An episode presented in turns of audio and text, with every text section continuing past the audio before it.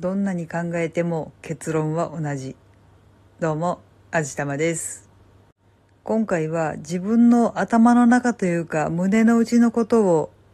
まとめるために喋っているので、聞いてくださる方には意味が全くわからないとは思うんですけど、まあ私の美貌録のようなものなので、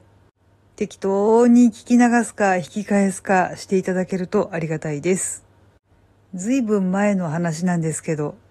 とある人についてのある状況を聞いて、なんというかものすごくネガティブな感情を持ってしまったんですよね。胸の内にものすごくどす黒い何かがよぎったっていうか、一般的に客観的に常識に照らして考えて、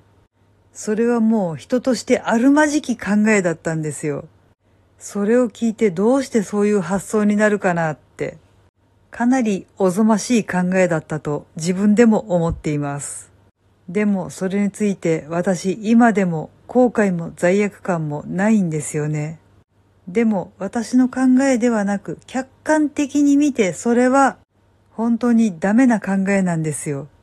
他の誰かから同じ状況の話をされたんだとしたら間違いなくその人のことを軽蔑するでしょうね。でも私自身の話としては今その状況を思い出してもやっぱり罪悪感も後悔もないんですよね。こういうことを考える自分自身のことをものすごく軽蔑するんですけど、でもそれでもやっぱりその考えが揺らぐことっていうのはないんですよね。これってどうすればいいんだろうなってずーっと考えてるんですけど、どんなにどんなに考えても結論が変わらないんですよね。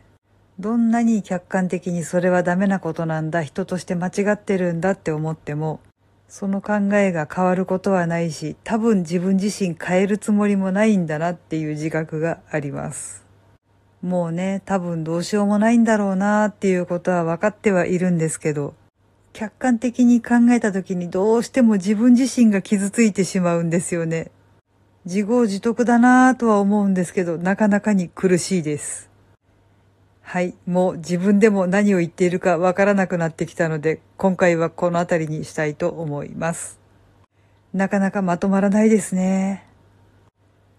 この番組は卵と人生の味付けに日々奮闘中の味玉のひねも姿りでお送りいたしました。それではまた次回お会いいたしましょう。バイバーイ。